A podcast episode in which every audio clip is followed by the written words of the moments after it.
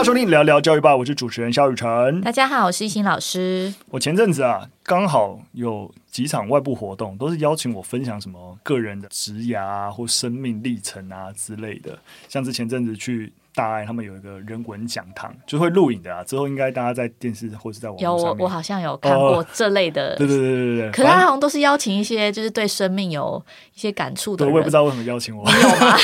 好，我听听你的生命感触这样。没有啊，我那当然，因为毕竟就是要教，对，就是要分享一些自己的东西，然后要推荐年轻人什么。其实我对这种议题都有点别扭啊。但既然答应了，就还是认真准备一下。刚好这两次都分享一个。我自己这阵子蛮有体悟的一个观念，就是我觉得这个时代啊，是一个好人可以胜利的时代。因为我就会回顾，例如说大家就问我说啊，你怎么会啊老师不当跑去开公司啊，或干嘛？对于外面的人而言，觉得我是一个可能最起码在社会上有小有成就的人，大家会这样某种程度认定。但我每次。就是被这样子某种程度推崇，我自己内心都有一些冒牌者效应，就觉得说凭什么是我？就你真的就我成长历程，我会发现有太多比我更优秀、聪明、能干的人，都觉得他们一定可以做比我更好。对，但某种程度在这个时间点，我在这边。就是理由到底是什么？我我之前有看过一个有人去分析所有的创业家，去分析诶，这些创业家成功的特质有哪些？最后啊，就是发现啊，根本没有什么共同的特质。各种类型的创业家，比较孤僻的、比较开放的，是各种类型的创业家都有，也都能成功。最后发现，唯一能够说这些创业家共有的特质，就是手脚动得比较快。不论他们会不会讲大话或干嘛，他们的行动力。永远都比一般人来的要高，这通常是一个唯一的特质。就是回到我一开始讲的，我觉得为什么这是一个好人可以胜利的时代，就是我回过想，哎，我想想，我也是这样。就像我说，我会做台湾吧，也是因为我第二年教书的时候就参加那时候非常非常新，二零一三年的时候一个平板融入教学计划，十几年前很早就有了，然后我就担任种子教师，就是我也在多想着我还能够做些什么，然后做一些尝试，就觉得说，哎，数位内容好像。没有更多跟教育有关，哎，那就试着做做看。其实都是抱着不是我应该要做的事情，但我觉得我好像可以再做一些事情尝试，然后慢慢走到我今天这一步的。我觉得我们在这个职场上，我们很容易推崇一个想法，叫做钱多事少离家近。往往啊，有一些麻烦的事情，大家都不愿意碰，然后有人碰了，他就哇，这是好人，有些人就啊，你人真好。但人真好的反面就好险我躲过了，你知道，大家就抱着这个心态。但你会发现，其实。当你能够成为这个好人的时候，你做了一些大家不愿意做的事情。在这个做这些事情过程当中，只有行动才能够验证你自己的能力，也只有行动才可以累积你自己的能力。当你抱着一个所谓的钱多事少离家近的时候，你会发现你的能力跟成长就会停在那边，你也没有办法能够有更多的机会。我们在这个，尤其是在开公司以后啊，我就会发现，其实你要安排，例如说，哈，你做员工的升迁也好，或者安排。特定员工做什么任务也好，其实不是你说了算，而是这个员工有没有办法证明什么事情。当他能够自己告诉你说：“诶，我想要尝试这件事情的时候，你才有办法安排他事情。”而他因为做了这件事情，跟周围的伙伴形成一个协作关系的时候，诶，我任命他是这个 team 的 leader 的时候，大家也觉得是 OK 的。就是我调派谁做哪个任务，或是我调派谁担任团队的 leader，其实不是我说了算，是你先证明你自己。其实我只是去。认证你这件事情，就大家都会有点误会那个权力关系啊，就啊，老板最大，所以老板如何如何，不是，老板只是最后附加去肯认已经继承的事实而已，而这个继承事实是你自己努力而来的。就是当然，我先姑且不说一些比较大型或者是那种臃肿的一些老派公司，他们很多政治的问题在公司里面，但如果一个正常有活力，然后面向目标的。你知道比较类类新创啊，或者是一些比较有活力的一个组织，它应该是好人能够胜利的一个环境。那也是建议大家当个好人。就是听完雨辰这样讲，虽然大爱电视台没有邀请我，可是我也 就是刚刚有瞬间回想到，就前阵子在跟我老公讨论工作，或是你选择的职业这件事情，嗯、你自己心里。带的态度，因为他就跟我分享说，他就是有一个连友，然后是心理师，然后他每次都会分享说，他去监狱里面去辅导咨商这些受刑人，那他觉得自己是非常的伟大，因为他牺牲了自己的时间，然后去帮助他们。然后我老公就跟我说，他不知道为什么，他就觉得这个连友这样的言论让他觉得很不舒服。然后他就是跟我讨论说，诶，到底是出了什么问题？然后我后来想一想，就觉得，呃，这种符合社会公益，或是你自己选择要做什么事情，当你有觉得我今天是牺牲者，我今天是伟大的人，我今天在救赎别人的时候，往往这个东西就是很不单纯。嗯，就是我就回想到，像是雨辰刚刚分享在创业过程当中你的一些心态，那我回想自己在当老师的时候，我有没有这样子觉得是可怜学生啊？我今天在做事情好伟大，如果没有我，他们就怎么了？我反而会觉得说，我好像只是在这个教育体系里面，我是一个螺丝钉。嗯。然后我在做这件事情的时候，其实我没有抱持着，就是我是在救赎学生，或是可怜学生啊。这世界上如果没有我，他们就死定了。这样子的心态，反而更觉得说，如果我们更多的老师，或是教育工作者，甚至说刚刚讲到心理智商是，反正助人工作者，我们的角色反而是，其实我们就是在做社会公益，但是这件事情。并不是为了我内心的那个膨胀，或是自我的肿大，嗯、对，抱持这样的态度，你会好难直接讲出那个结果。但是简单来说，就是我我是抱持这样的心态在从事教育工作，不是抱持着 膨胀自我。就是我懂，我有听懂，对，听懂。然后我觉得这种东西很细节，就是、就是这个社会给你的标签，不论是好或坏，不是因为这件事情而去做什么，或者说，就我觉得就是会让我觉得，如果你今天。如果你今天是因为啊，你觉得做这件事情可以让大家觉得对你有好的观感，比如说啊，你是老师，你要你在帮助别人，我觉得反而那个东西就会变成是私欲。嗯，对。但是如果你今天做这件事情是你在做的过程中你有成就，或是你在做的过程中觉得这件事情对你个人是有意义的，我觉得那两个是不一样的区别。嗯，对。就因为我觉得任何一个人在选择某一个职业或选择某一个行动的时候，一定有他驱使的动力。嗯，对。可是我觉得，当我们自认为自己是助人者或是教育工作者的时候，更应该要把这些我觉得高高在上，你要反省那个那个上位者心态。对，给予的这个。心态，我觉得应该是要免除的，嗯、这样你在做这件事情的时候，你才更能够客观，或是你才呃，好难讲。没关系，我想听众朋友有听懂。反正我我我想，我觉得这个也不是一个说，例如说我们两个就做到或者之类的。我想我们说是都是在这个过程当中，在时时刻刻提醒自己，就是一些反思啊。对对对对对对对，就是这样。好，那我们就来进入第一则新闻。第一则新闻来谈一下当兵的事情。那大家也知道，最近政府在研拟大学的役男要拉长那个兵役嘛。那整个一年期的义务兵役预计明年就要上路了。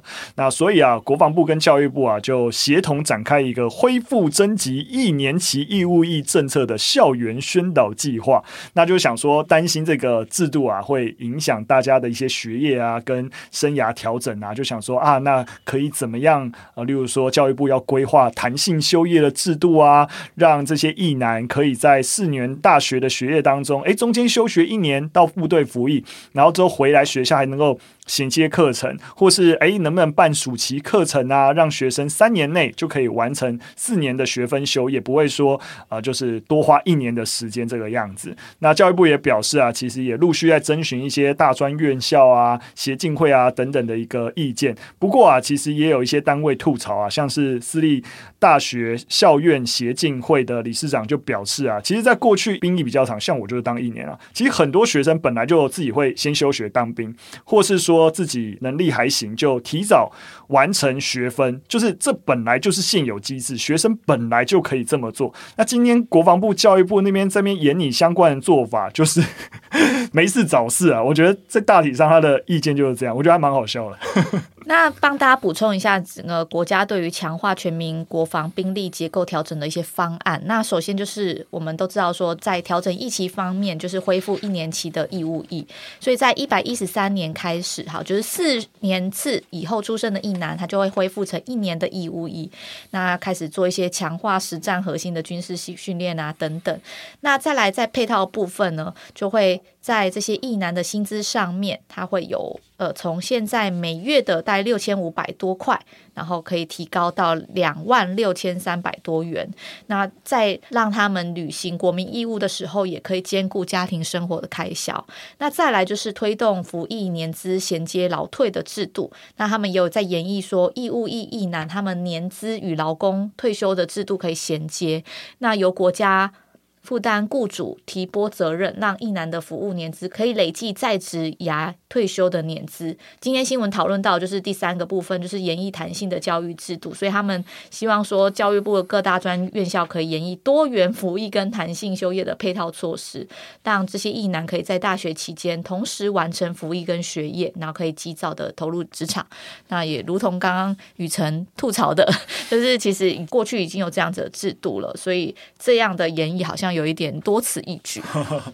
其实当然了，我觉得大家都是呃利益良善啦，就是当由奢入俭难，由俭入奢易，就是你从要大家当一年兵缩短成四四四个月啊，大家当然觉得没问题。你突然要就是要大家做更多事情，那势必啊、呃、就是面临到冲击会比较大。那在面对冲击底下，政府有更多的配套也都是可以理解的。就不管有用没用，做做样子，大家都会比较。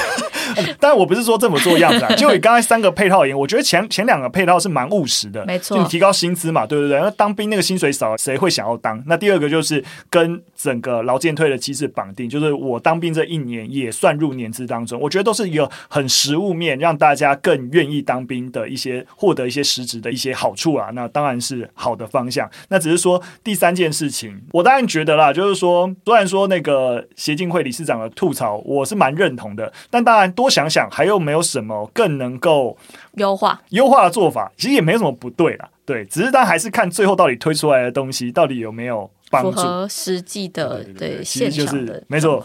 那我们接着进入第二则新闻，那我们来讨论关于儿少谈恋爱的议题。那儿福联盟呢，在去年针对儿少恋爱观进行调查，那刚好这同一个调查在二零一二年，差不多十年前的时候又做一次，所以刚好可以做一个比较完整的一个比较了。那在二零一二年的时候啊，就发现说，哎，小学五年级到国二的学生当中，有超过七十二趴的学生有遇到别人告白，哦，蛮好的。有这样的经验吗？有啦，有啦，有啦。那也有五十八趴的学生说啊，就同学间很爱传谁喜欢谁的八卦，一定的吧？这是从每个人都有这样的经验吧？我觉得五十八趴也太少了。更有将近两成的学生说啊，如果自己和其他人喜欢上同一个学生，会排挤或是讨厌对方。那去年的同样的研究啊，也显示就是说，诶，有将近四成的国中生说。现在想要谈恋爱，那实际上啊，十一岁到十五岁学生当中，甚至有将近三成三的学生表明自己曾曾经交过男女朋友，明显高于二零一二年的二成六，也高了几个百分比而已啊，有没有非常非常显著的高？其中还有三成的啊、呃、学生说自己交往高达三次以上，那有恋爱经验的学生啊，又表明只有两成三左右会主动告知父母。也就是大概四个里面有三个是选择不会跟父母说的啦。那当然了，这就跟父母的态度有关啦。因为许多爸妈就认为说啊，孩子还没准备好，甚至因为自己还没准备好，其实自己还没有，是不是小孩还没准备好，是自己还没准备好。对，所以忽略孩子交友跟亲密关系的需求，所以不希望孩子谈恋爱，或觉得他们好好读书就好。那我觉得这也就是为什么爸妈。自己的性教育的准备工作要做足，这其实我们西斯的一零一号房间也 有个章节在谈爱情啊。那反正总而言之啊，其实父母对面对性教育的、面对爱情的学生谈恋爱的态度，其实需要做一些改变啦。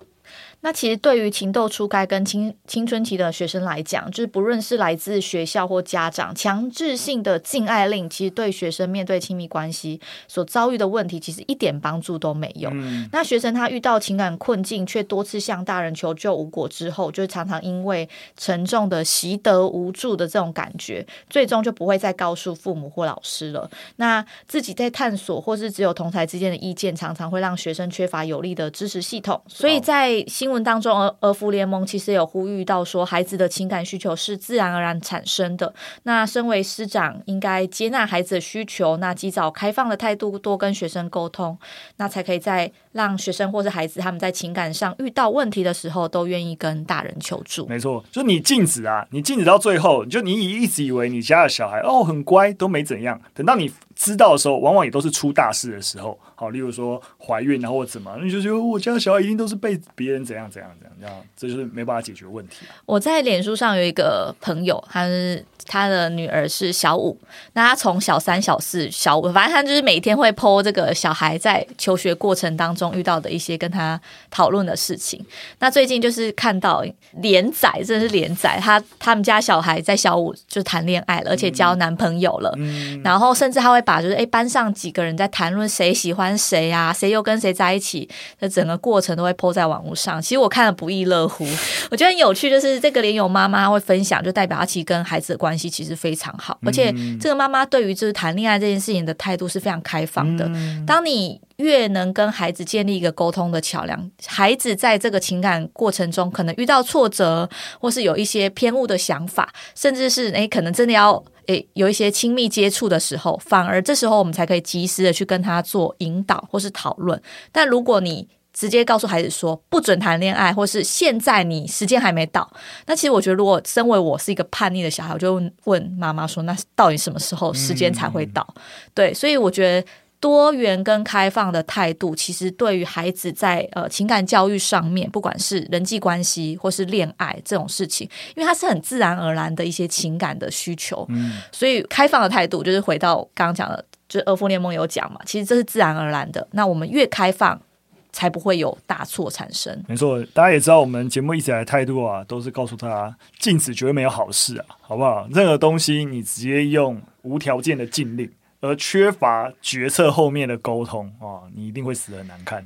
但是如果我在想，如果我自己的女儿是跟我说她要谈恋爱了，嗯、我觉得身为妈妈或者身为父母，一定一定或多或少会焦虑。嗯、我觉得这是能够同理的。嗯、但是在焦虑之余，我们所表现出来的态度或我们做出来的一些决策，基本上我们还是要以沟通为主。没错，重点是提供资讯啊，就是让他保护自己，但是不应该限制他。对对对对，这才是正确的态度。好的，我们进入最后一则新闻。我们最后一则新闻来聊聊美国人对于儿童身体改造手术，哪些手术跟疗程是能接受，哪些是不能接受，蛮有意思的一个调查。那总而言之，就是一个美国机构啊，最近做了一个跟我刚才讲的有关的一个调查，他们去询问在不同九种。的身体改造手术，而且是针对儿童一般人的接受程度。那调查结果发现啊，在未经婴儿本人明确同意的情况下进行手术，其实比取得年长儿童或青少年同意的手术更容易接受哦，这就是有点奇怪，对不对？婴儿呃明明没有还没有明确的表意权，对他们进行手术，大家可以接受；相对有表意权的儿童跟青少年，他们同意，但是你不愿意他做。那当然了，跟手术的类别有关系啊。是哪三种情境的婴儿没办法同意的手术，大家却可以接受呢？第一个是针对男婴的割包皮手术，大家可以接受；第二个是针对女婴的穿耳洞。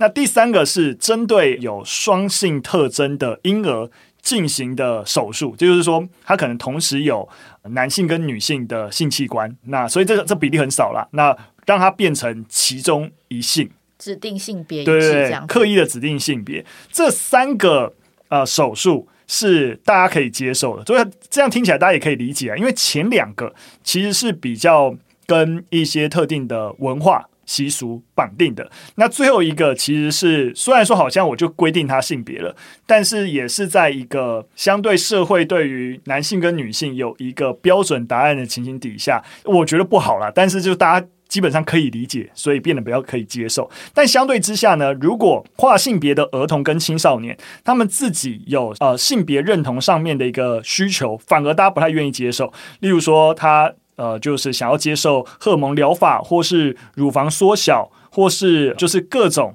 希望能够他自己的性别认同跟现在的生理性别是不一样的。那多半一般人的不可接受比例都超过五成，非常的高。那较高的比例不接受，大家也可以理解啊，因为大家对于跨性别儿少相对比较多偏见。不过，在调查当中问及的九种情境里面，被认为最不可接受的一种，其实并不是针对跨性别的人士，而是比较普遍的描述让少女接受隆乳手术。它并没有说明该少女是否为跨性别，所以根据调查结果显示，大概有快七成的人认为这通常是不可接受的。我觉得这超有趣的，就是它不涉及对于性别的刻板印象。你知道不？它它当然涉及刻板印象，但它不涉及跨性别的刻板印象，反而它只是一个一般的整形手术。对，但是他不接受。对，把胸部变大的。对对对，而且这这这也很有趣哦，因为你说成年成年女性要去隆乳，我想想必大家没有意见，但少女去隆乳，大家就不能接受。好，这真的蛮有趣的，就是因为隆乳手术其实比较接近一般的整形手术，跟跨性别。比较没有关系，但大家反而不能接受少女这样子。呃，研究当中其实是没有再多说明其他的原因啊，但我们大概可以推测几个。因为针对成年的隆乳手术，大家就不会有意见，但针对少女，我们似乎有一种小朋友有一个，你说你应该追求一个自然的样子嘛？那你荣辱似乎就是服膺于一个社会特定的一个审美价值，对于女性你要怎样？所以对于少女要在这个年纪就要去服膺于社会对于。所谓的你知道女性身材的一些刻板想象，就大家可能觉得比较真的不能接受。对，但是这没有更多的研究，我们现在都处在一个猜测的一个地步。因为针对跨性别，前面的研究显示就比较多偏见，但相对来说，对于少女不要服膺于社会理想的女性审美观，哎，大家就觉得哎，应该破除这个刻板印象，也是有点奇怪了。但我觉得某种程度，而且这个研究也也有显示啊，在另外一种手术，就是针对儿童青少年的隆鼻手术，哎，大家的接受度就很高，就是针对鼻子，大家可以接受。真的乳房，大家觉得不行。嗯，真的蛮有趣的，蛮有意思，蛮有意思。当然了，因为这毕竟也只是一个孤立啊。我所谓孤立，就是它就针对一千名的美国成年公民研究，所以可能也有一些包含取样或者一些偏差，但也可以说明大家一般人到底怎么看待儿童的身体改造。我觉得是一个。蛮有趣的切点，所以也许未来有更多的一些研究去探究儿童身体改造，大家的一些不同的想法啊、认知啊，我觉得有更多研究出炉的时候，是一个蛮值得探究的领域。对，之后如果有找到相关的资讯，也可以再跟听众朋友多分享。没错，那我们今天三则讯息分享到这边，大家有任何的想法跟建议都可以留言告诉我们。那我们就下次再见，拜拜，拜拜。